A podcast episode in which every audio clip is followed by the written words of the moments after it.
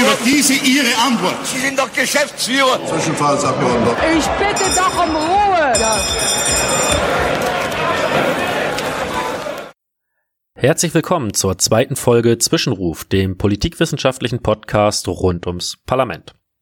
Heute gehen wir der Geschlechterfrage nach und erörtern dabei unter anderem, warum im Bundestag überwiegend Männer sitzen, inwiefern das ein Problem ist und welche Rolle die Parteien dabei spielen.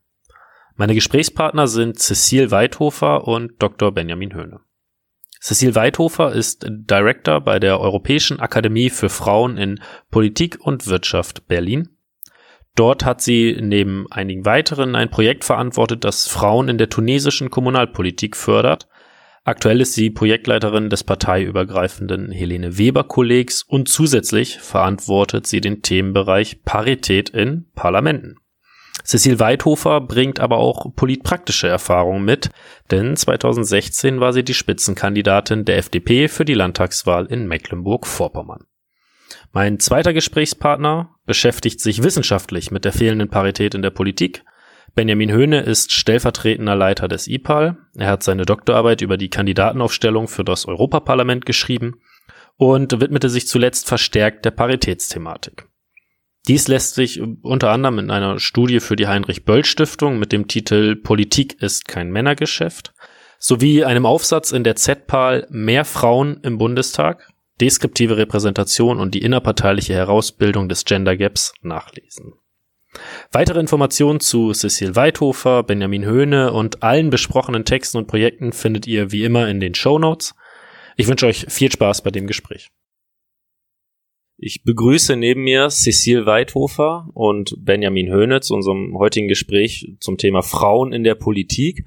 Und um gleich mal mit einer relativ grundlegenden Frage einzusteigen, würde mich interessieren, Cecile, warum ist es relevant, dass mehr Frauen in Parlamenten sind? Weil Frauen die Hälfte der Bevölkerung ausmachen und natürlich sollten sie angemessen an ihrem Bevölkerungsanteil in den Parlament vertreten werden.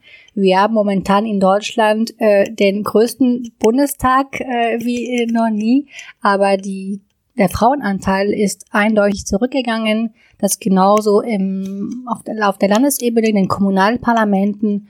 Und ähm, deswegen brauchen wir einfach Maßnahmen, um den Frauenanteil im Parlament zu erhöhen. Sprich, wir gucken dann auf die Frauen aufgrund der Eigenschaft quasi als Frauen. Benjamin, die Politikwissenschaft unterscheidet da zwischen verschiedenen Repräsentationsformen. Wie kann man das so ein bisschen beschreiben? Welches Verständnis da vielleicht auch von Repräsentation zu unterscheiden ist oder welche verschiedenen Formen vorliegen? Also Repräsentation ist an sich eine komplizierte Angelegenheit und ich glaube, mein Punkt, ähm, mit dem man beginnen sollte, wenn man über Repräsentation spricht, ist sich klar zu machen, dass äh, die Repräsentationsleistungen in unseren Demokratien im Wesentlichen durch Parteien erbracht werden. Also ähm, unabhängig vom Geschlecht findet jeden Tag äh, bei Tausenden von Mitgliedern in Deutschland eine Art von Interessenaggregation statt und über Abgeordnete, die Parteivertreter sind, ähm, werden dann Gesetze beschlossen und ähm, Interessen sozusagen hoch aggregiert ähm, im Bundestag zum Beispiel. Das muss man am Anfang sagen und dann kann man sagen, wenn man äh, Repräsentation über Parteien und äh, Parlamente nimmt, dass da nicht äh, nur allein Repräsentation stattfindet, sondern auch weitere Institutionen mit ähm, einzubeziehen sind, die Regierung, aber auch zum Beispiel der Bundespräsident, der man sagt, der hat ja im Wesentlichen vor allem Repräsentationsfunktionen. Das einmal vorweggeschickt. Wenn man sich jetzt nun die Abgeordneten anschaut, die in der Tat ja sehr wichtig sind, weil sie direkt gewählte ähm, Repräsentanten der deutschen Bevölkerung sind, wenn man das so ausdrücken möchte, dann kann man zweierlei unterscheiden. Einmal, dass man ähm, anschaut, für wen wird Politik gemacht, wer wird adressiert, für wen ähm, werden Gesetze beschlossen oder für wen auch eher nicht. Das wäre dann die Art, äh, die substanzielle Repräsentation. Und dann kann man sagen, da gibt es noch eine weitere, das ist die deskriptive Repräsentation. Und da geht es darum, ähm, um die Wahrnehmung ähm, zum Beispiel von Seiten der Bevölkerung über ihre Abgeordneten, für wen sie stehen, ähm, aufgrund ihrer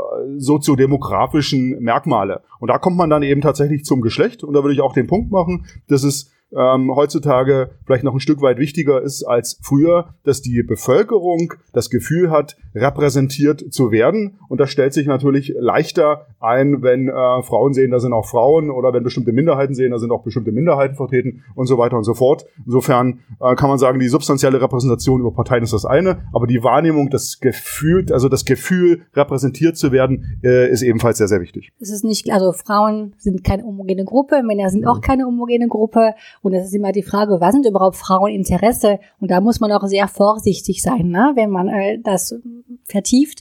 Aber es ist nun mal, also es gibt Studien, wie zum Beispiel die letzte Studie aus äh, München von 2019, hm, äh, die belegt, dass es eben in den Kommunalparlamenten Bayern, wo der Frauenanteil höher ist, dass der Ausbau der Kinderbetreuungsplätze vorangetrieben wurde. Und das ist auch bewiesen, wenn eine Frau in einer Kommission sitzt und einem Ausschuss sitzt, da ändert sich schon etwas.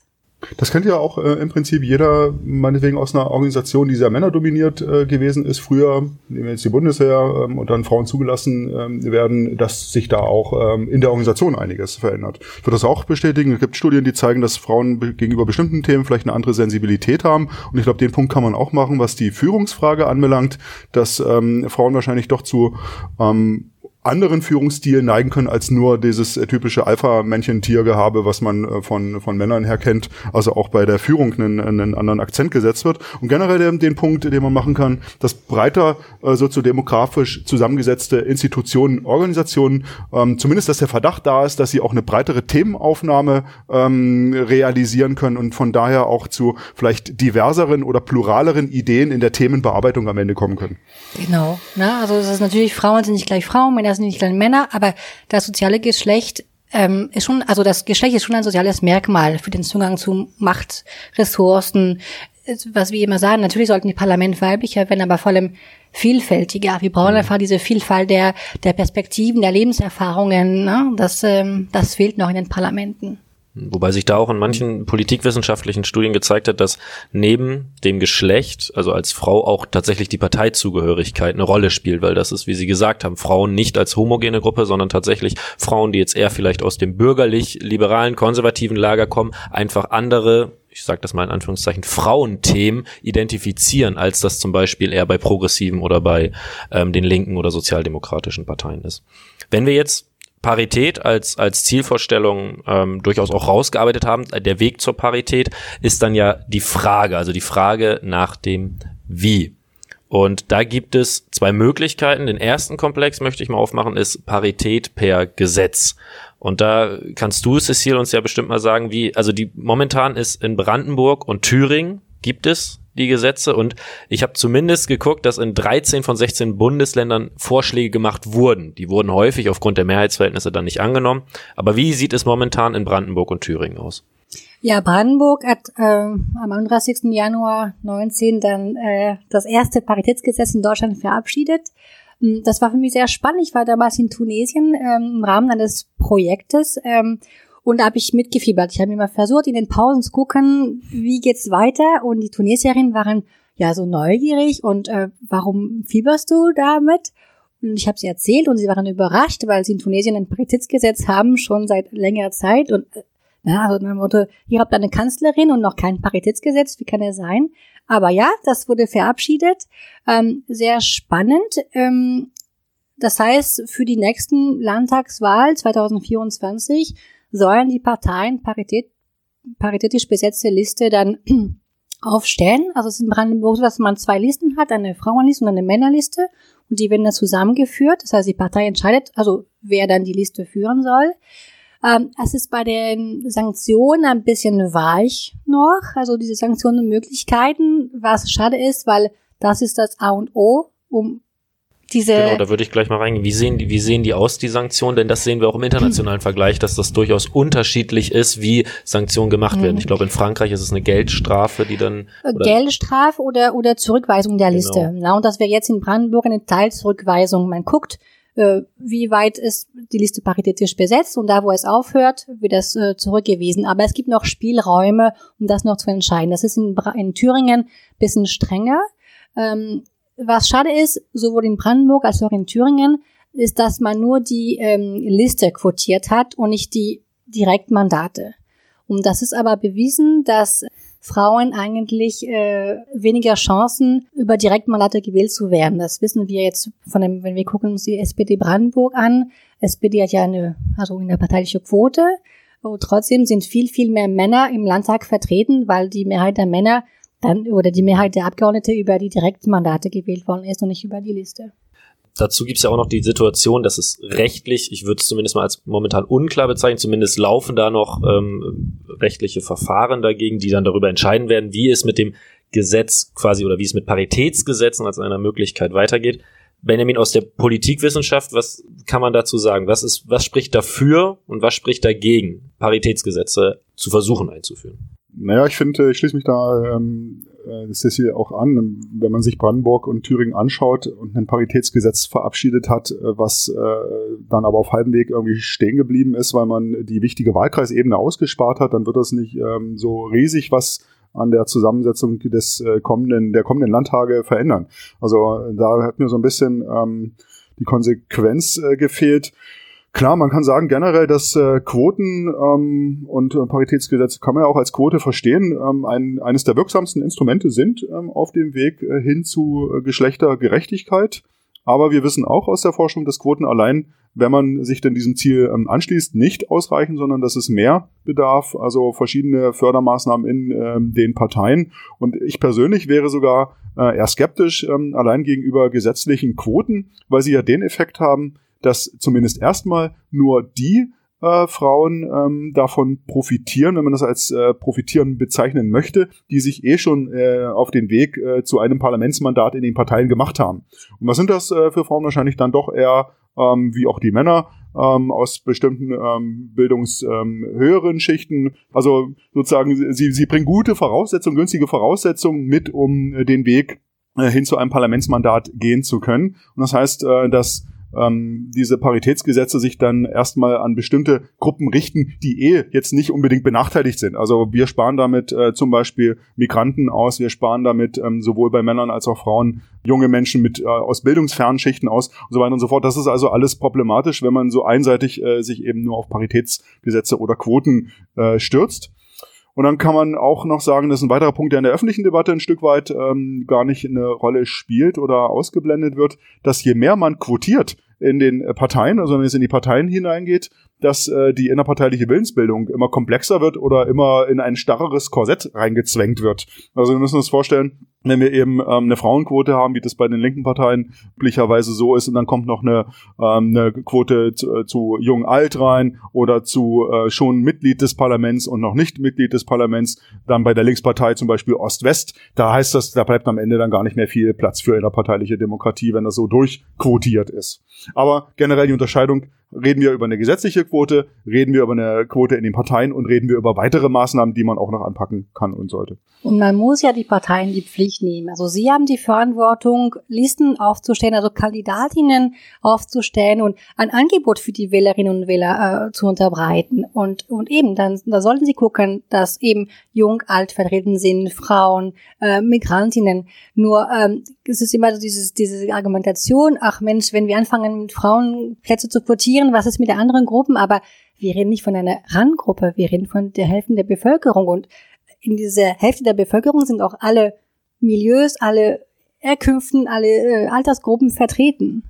Fra Frage dazu, äh, wie würdest du denn dann damit umgehen mit, ähm, also wir haben ja darüber geredet, dass ähm, die, die, die, die Frauenrepräsentation oder geschlechtergerechte Repräsentation äh, wichtiger wird, vielleicht so eine Art normativer Selbstzweck auch ist, aber eben nicht überall. Also wenn wir uns, ähm, das zeigen ja auch unsere Studien, wenn man in die AfD hineingeht, ähm, Teile auch der CDU, Teile auch der CSU, Teile auch der FDP, dann sieht man ja, dass das hochgradig umstritten ist und dass da gar keine Sensibilität äh, für ist. Also will man auch äh, die, sollte man auch die Parteien zwingen, die das eigentlich gar nicht wollen? Ich bin auch ehrlich gesagt gespannt. Also wir, wir müssen gucken, wie das in, sich in Thüringen weiterentwickelt. Aber theoretisch sollten Neuwahlen stattfinden, würde das Paritätsgesetz greifen.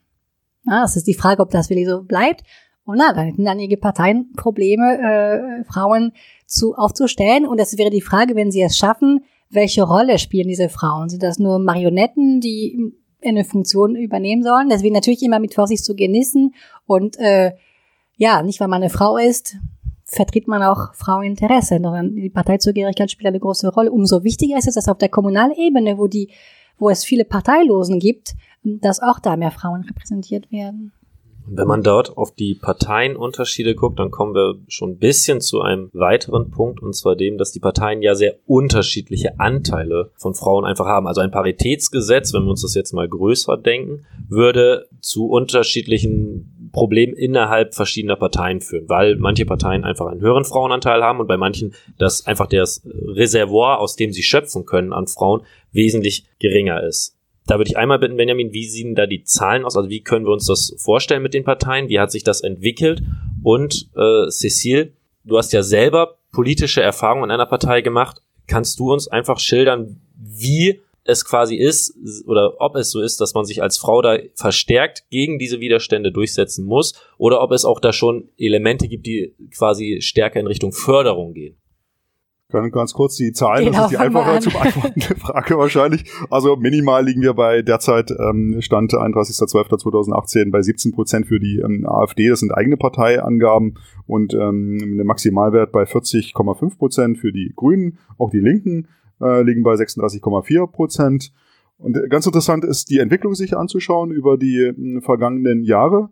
Und da sieht man nämlich, dass sozusagen der Trend hin zu äh, mehr Geschlechter ähm, ähm, nicht überall gleichermaßen stattfindet. Also es gibt eine leichte Aufwärtsbewegung bei CDU, SPD, CSU. Es gibt aber eine Abwärtsbewegung bei der FDP und eine Linke. Das heißt, dort wird da, sinkt der Frauenanteil tendenziell, wenn wir uns die FDP anschauen, eben ähm, bei 23,7 Prozent, 31.12.2018. Das ist sicherlich kein Ruhmesblatt äh, für die Partei. So, jetzt, ähm, ja, ich, ähm, interessanterweise, als ich bei der ELF angefangen habe zu arbeiten. Das ging schon los mit Studium zum Thema Parität und Paritätsgesetz und ich war damals und ich bin immer noch in einer Partei, die nicht für ein äh, Quote oder für ein Paritätsgesetz ist. Und das war auch spannend, weil ich schon Kontra geben konnte. Ähm, weil bei mir war es alles leicht. Ich habe eine junge Frau in einem Bundesland, wo es wenig Frauen gab. Also es war ziemlich leicht und schnell alles zu erreichen. Ähm, bis ich festgestellt habe, dass das, was ich erlebe und was andere Frauen erleben, ist nicht unbedingt dasselbe. Und ich glaube, jede Frau und jeden Mann, jeder Mann kennt auch eine Frau, die ausgebremst wurde. Und ähm, Parteien mit wenig Frauen, ähm, also da fehlen einfach diese Strukturen, diese, diese Netzwerke, diese gegenseitige Unterstützung. Sie sind zwar da, aber ähm, ähm, ja, ich bin mit einer Partei, die äh, dann nicht für, eine, für ein Paritätsgesetz ähm, ist. Und das höre ich natürlich auch immer wieder. Ähm, na, wenn das Paritätsgesetz greift, wie machen wir das überhaupt unsere Listen auf, also unsere Frauen, wo sind die Frauen, die wir finden? Die haben wir nicht. Und das ist immer sehr interessant, denn ähm, es geht nicht darum, also durch ein Paritätsgesetz wären die Parteien verpflichtet, früh genug die Frauen zu identifizieren. Und sie sind da, das wissen wir, sie sind extrem engagiert in der Zivilgesellschaft. Äh, nur man muss sie einfach ansprechen. Wir wissen, das sagt auch, sagen auch unsere Studien, dass Frauen, die sagen, oh, heute Morgen ich stehe auf und ich gehe in die Politik, sie müssen angesprochen werden und rechtzeitig. Und man müsste, wenn man wüsste, okay, ich bin gezwungen, bald so und so viele Frauen auf meiner Liste zu haben, dann müsste ich sie so suchen. Und wie peinlich, wir reden von, von quotierten Liste für die Landtagswahl. Wie peinlich ist es, wenn eine Partei es nicht schafft, diese vielleicht 20 Frauen, und für kleinere Parteien sogar noch weniger zu finden, die in der Lage wäre, eine tolle Arbeit im Parlament zu machen. Und da kommen wir dann noch zu dem Punkt ähm, eingangs, also in dem in dem in der Vorankündigung habe ich bereits ähm, den Text erwähnt, den Benjamin zu diesem Thema geschrieben hat und wo ja auch die Parität oder die Quotierung per Gesetz jetzt nicht als, als quasi Allheilmittel bezeichnet wird, sondern dass es wichtiger ist, wenn wir in die Parteimitgliedschaften gucken. Denn wenn wir uns die Rekrutierungswege angucken, dann ist es so, dass Frauen, wenn man das vergleicht mit den Mitgliedschaftszahlen, also wie viele Frauen Mitglieder sind und wie viele Frauen dann im Parlament sitzen, da ist diese Unterrepräsentation nicht mehr da. Also es kommt auf den Vergleichsgegenstand an, wenn man sagt Bevölkerung 50 Prozent in den Parteimitgliedschaften. Sprich, man müsste ja vor allem die Mitgliedschaften auch erstmal attraktiver machen, was den Parteien es dann auch ein Stück weit vielleicht erleichtern würde, aus dem, wie du schon gesagt hast, Cecil, aus diesem Pool zu schöpfen.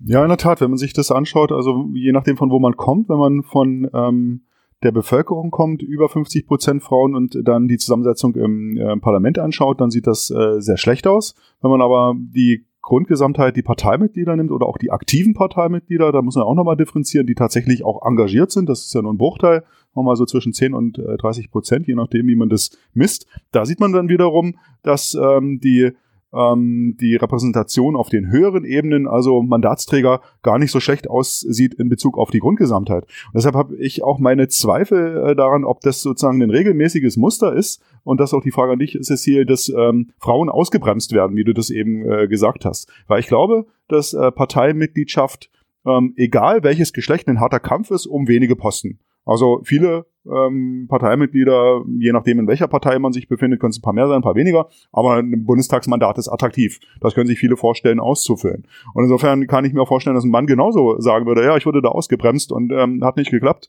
von anderen Männern. Also wo ist da sozusagen die geschlechtsspezifische ähm, Komponente, wo man ein, eindeutig sagen kann, das ist jetzt was, wo wirklich Frauen negativ diskriminiert worden sind oder ist es sozusagen das allgemeine Spiel um äh, äh, knappe Posten?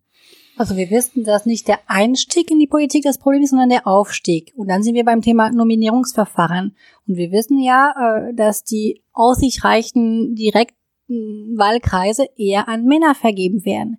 Wir reden da von Struktur. Also Frauen brauchen auch ein Netzwerk, äh, um überhaupt von den Mitgliedern auch gewählt zu werden. Sie müssen sich eine Mehrheit organisieren. Sie brauchen auch die Ressourcen für Wahlkämpfe. Das spielt mittlerweile auch eine Rolle.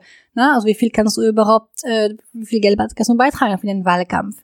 Und immer noch diese, ja, gut, bei Landtagswahl oder Bundestagswahl, hauptamtliche Tätigkeit, natürlich spielt die Vereinbarkeit eine geringere Rolle, weil ne, man kann auch davon lehnen, es ist nicht wie äh, auf der kommunalen Ebene, wo man das noch on top machen muss, dass diese dreifache Mehrbelastung da ist.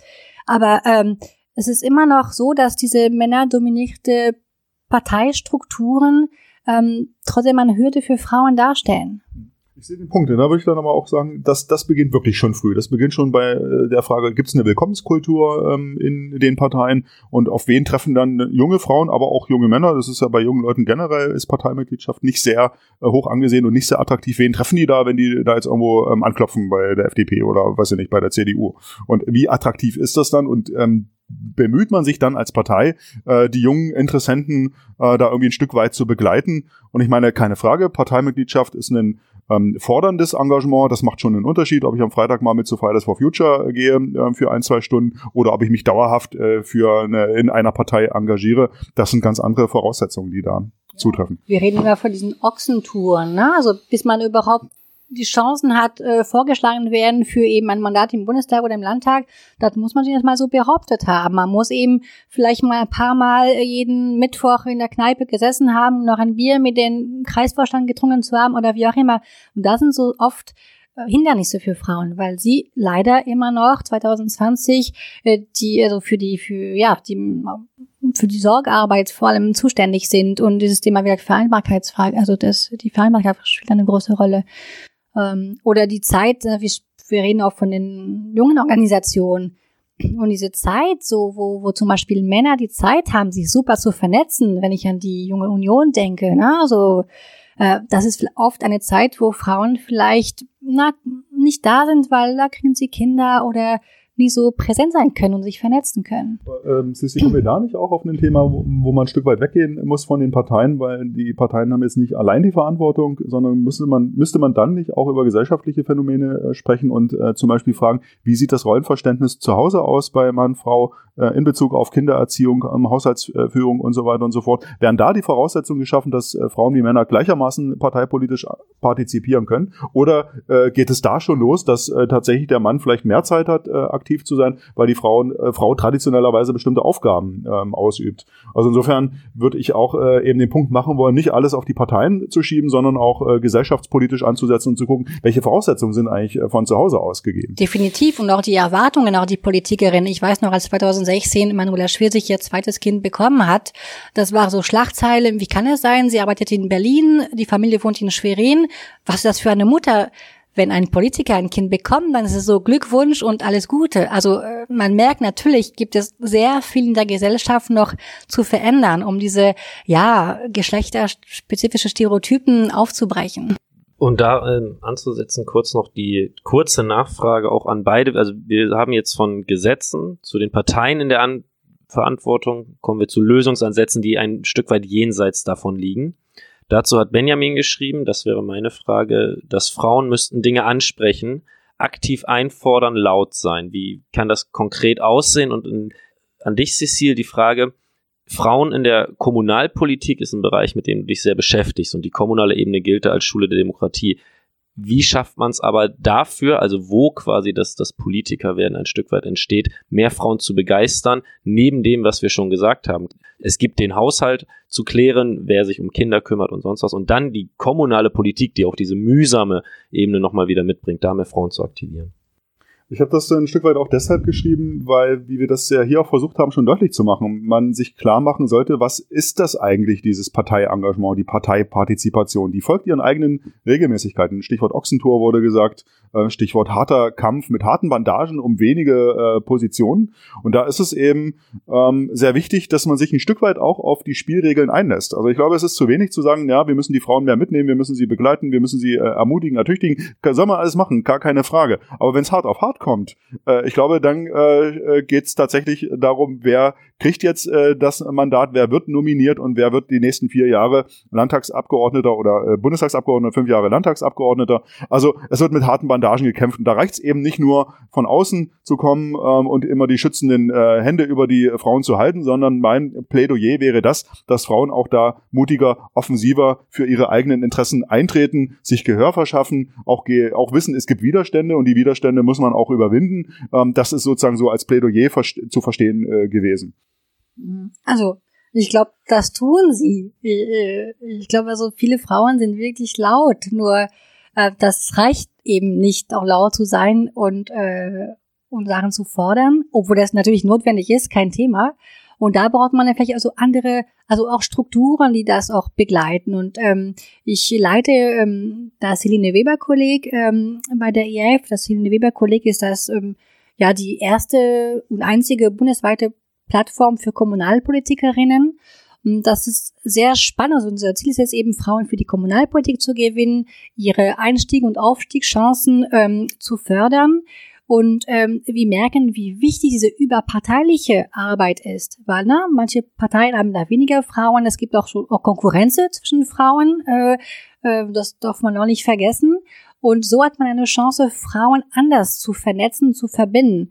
Und äh, auf der kommunalen Ebene, da muss man auch überlegen, welche Strukturen können wir verändern, wie kann ähm, kommunalpolitische Arbeit attraktiver gestaltet werden? Äh, was ist mit euren Kommunikation?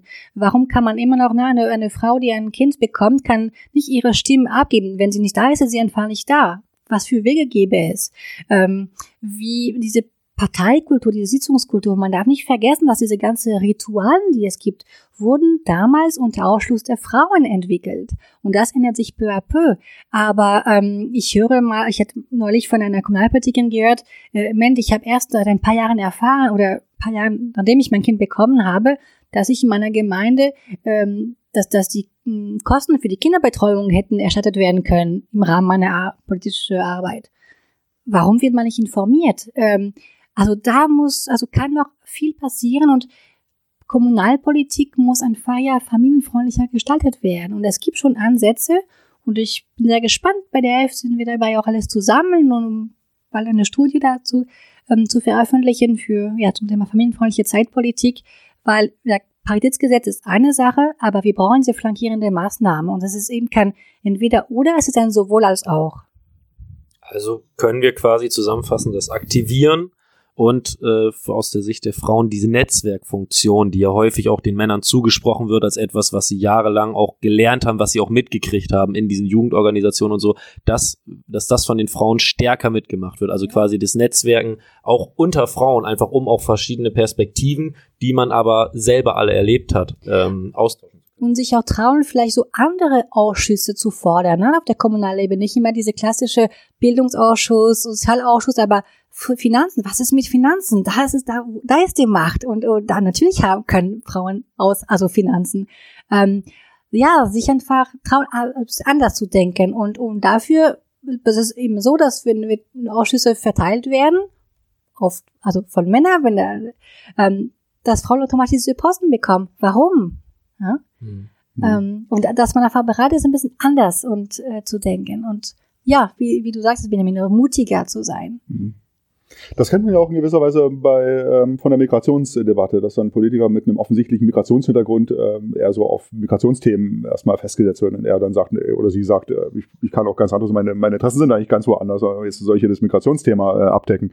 Ähm, vielleicht noch der Punkt, auf den man verweisen kann, das ist ja ganz interessant, dass da das, äh, das Bild der Frauen auch gar nicht so einheitlich ist in Bezug auf Frauenfördermaßnahmen, ob nun ähm, ähm Paritätsgesetze oder flankierende Maßnahmen, wie du das ausgedrückt hast. Gerade bei den konservativen Parteien, bei der äh, CDU, bei der Jungen Union, äh, die auch für die CSU sozusagen die Jugendorganisation ist. Da äh, gibt's ja doch ähm, viele Frauen, die sich hinstellen und davon wenig halten, weil sie, dann kommen so diese Argumente, ähm, dass sie eben Kraft äh, des eigenen Vermögens äh, sich schon durchsetzen werden und ihren Weg auch mit hoher Wahrscheinlichkeit gehen werden. Also von da eher sozusagen Widerstände aufmachen. Dazu haben wir auch umfangreich untersucht, wer sich denn in den Parteien ähm, vorstellen könnte, dass äh, mehr getan wird in, in Richtung äh, Geschlechtergerechtigkeit. Und da sieht man in der Tat diese Altersdifferenzen, aber auch äh, Parteidifferenzen, Differenzen zwischen Männern und äh, Frauen. Also bei der CSU zum Beispiel ein hoher Anteil von Frauen, die sagen, ja, da müssen wir mehr tun einfach. Und bei den Männern, glaube ich, findet sich nicht mal eine absolute Mehrheit, äh, die sagen, da, das ist uns als Thema wichtig. Also ganz interessante Gemengelage in den Parteien. Ja, das waren unsere Ausführungen zu Frauen in der Politik.